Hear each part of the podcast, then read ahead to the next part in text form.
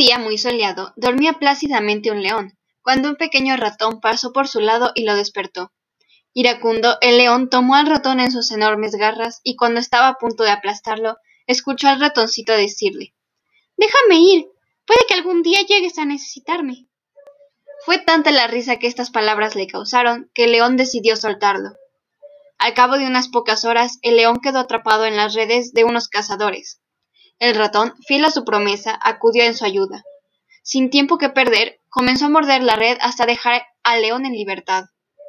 El león agradeció al ratón por haberlo salvado, y desde ese día comprendió que todos los seres son importantes. Fin.